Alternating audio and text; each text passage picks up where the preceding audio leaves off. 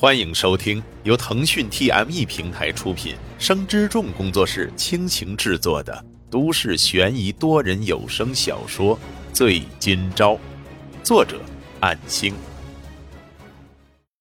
第一百零六章，王明爱的出现，从他口中得知了原委，这才明白了穆成雪的态度转变，与上一次不欢而散对比，今天是那么的顺利。或许也只能庆幸自己没有做过任何出格的事情，哪怕是傅家的突发转折事件，都能保持冷静，没有强行的帮傅君奇出头，否则私家侦探会做出怎样的报告，实在是难以想象。虽然肩膀被压着，可沈金钊一点都不在意，诚恳的再度感谢道：“谢谢你，是你拯救了我和雪的友谊。”王明爱轻笑道。不骄不躁，不愧是我那位眼高于顶的表妹都看好的人哦。沈金钊有些不好意思，知道王明爱是带点玩笑性质的，尴尬的说道：“或许我只是比较愚笨耿直吧。”刚才姑妈和我说了，你可以随时来探望阿雪，以后我也能轻松不少了呢。嘿，你应该不会十天半个月才来一次的，对吧？沈金钊听出了关怀之意。想起第一次见到王明爱的时候，对他有着错误的认知，想来如今有些惭愧。人与人之间确实不能光看表面。那我每天都来可以吗？不会打扰到雪吧？沈金钊求之不得，脱口而出的问：“ 你这人真有意思，没必要的啦。你只要探望沈明月之后过来就行了。我记得你是隔天来一次医院的，对吧？嗯，这就够了。”明白，谢谢。好了，这感谢我都听得耳朵起茧子了。说着，话音逐渐变轻，接着在沈金钊耳边说道：“希望你能始终如一，表妹就拜托你了，你会负起责任的吧？”“嗯，必定的，只要穆家不介意的话，我愿意。”沈金钊说着，看向病房，透过门玻璃窗看着穆成雪的睡颜，接着说道：“我愿意。”用尽一生的时间照顾他，王明爱的眼睛突然湿润了，一把推开沈金钊，笑着骂道：“哎呀，真肉麻！行了，那我先走了啊，请假好些天了，我得回家看看。”王明爱没有回头，逃离那般向着电梯走去，在仅有自己的电梯里，忍不住鼻子泛红，抽泣着，擦拭着眼泪。他同情表妹的遭遇，却又十分羡慕。他有一个专情的好男生陪伴，而自己却只能遇人不淑，屡屡交到的都是些没心没肺的人，甚至还有骗钱的家伙。但是表妹穆成雪和沈金钊之间的事，却让那已经一潭死水的心重新燃起了希望。遇到真爱或许只是时间的问题，今后必须加油，一定会遇到一个类似沈金钊那样的心思细腻又坚定专一的男人。在王明爱走了之后，沈金钊坐在病房门外的靠墙座椅上，手机看了看时间，已经下午一点半。能得到穆家的谅解，从做出决定到现在落实，仍然有些不太真实的感觉。这份感动的心情，不亚于高考成绩放榜那天的激动。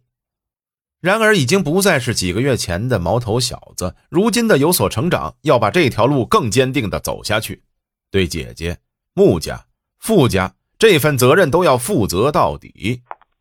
王海琴缓缓地走到病房边上，看了看房里的女儿正在熟睡，于是说道：“你还没吃午饭呢，这个是买给你的。”王海琴说着，把一个装着盒饭的塑料袋递过去。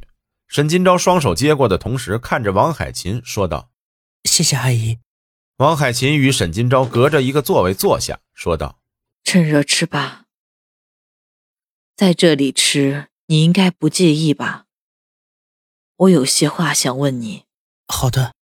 沈金钊恭敬不如从命，将袋子放到两人之间的椅子，拆开外卖盒，然后用手捧着盒吃。王海琴说道：“小雪以前带你和我见过几次面，还记得吗？”沈金钊点头，咽下之后说道：“嗯，一共是五次，每次都是雪的生日。”和班上同学一起去的，是啊，但是我万万想不到啊，女儿在初中就和你的关系这么亲密了。沈金钊的右手僵住了，意识到王海琴话中的意思。阿姨，我和雪在学校都是同学朋友关系，我们没有早恋的，请相信我们。是吗？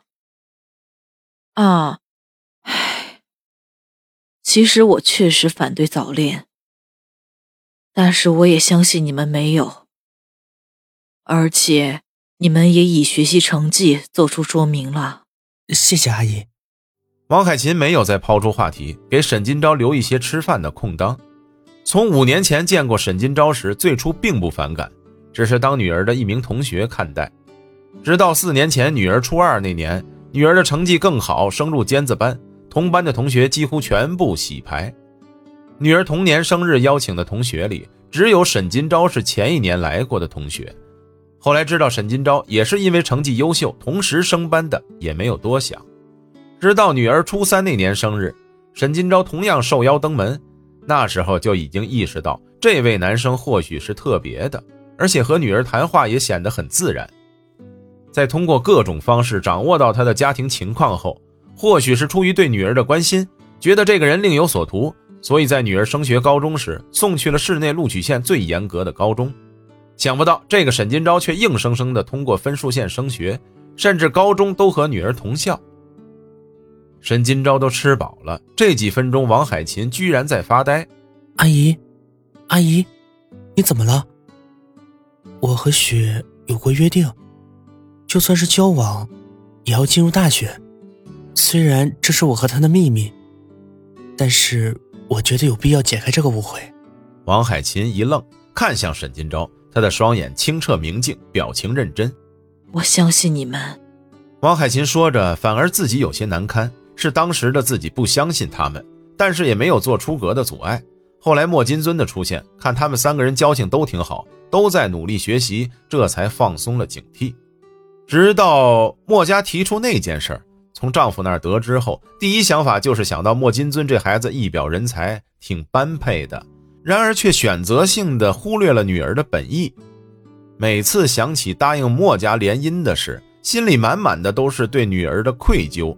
当初对女儿抱持怀疑的态度，却又在利益相关面上同意丈夫的决定，牺牲了女儿应有的选择权利。